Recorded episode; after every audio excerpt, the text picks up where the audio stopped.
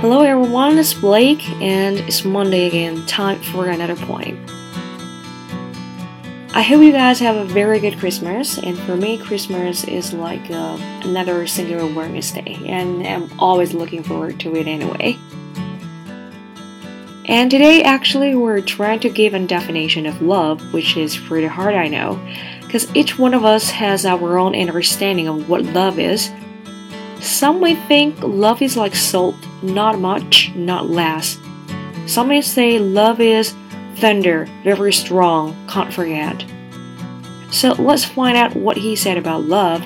That's the title is Love Is, Love Is Not.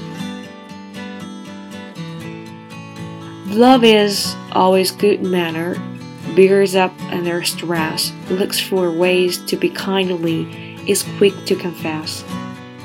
在爱情中的人会非常的善良，kindly 有礼貌，good manner 能够忍受压力，bear stress。Love is not ever possessive, nor needs to impress, not touchy or jealous if it seems to get less。爱情不是占有，不是刻意的取悦，也不是嫉妒或者是容易生气。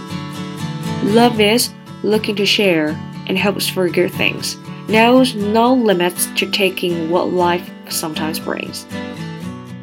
爱是分享，是希望变得更好，对于生活充满了新的可能。Love is not proud or boastful. It does not feel revoke, but injury is suffered, nor it is provoked.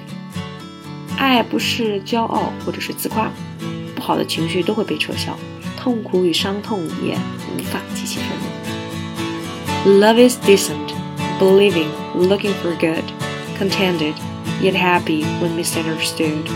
It is trusting, hoping, as love always should. Thus, love begets love. It personates God. 爱是体面的、忠诚的，寻找好的一面的。爱总是应该是忠诚和积极的，在竞争中被误解也很开心。Let's hold up the feelings we deed to call love compare them close in the light of love。 让我们保持住在爱情中的这些感觉，跟以上的描述做个对比，是不是有同感呢？There are so many kinds of love for your family, friends, wife, husband, and so on and so forth. Hold the feelings you feel. Compare them close in the light of love above. And what do you think? Thank you for listening. I'm Blake. See you next Monday.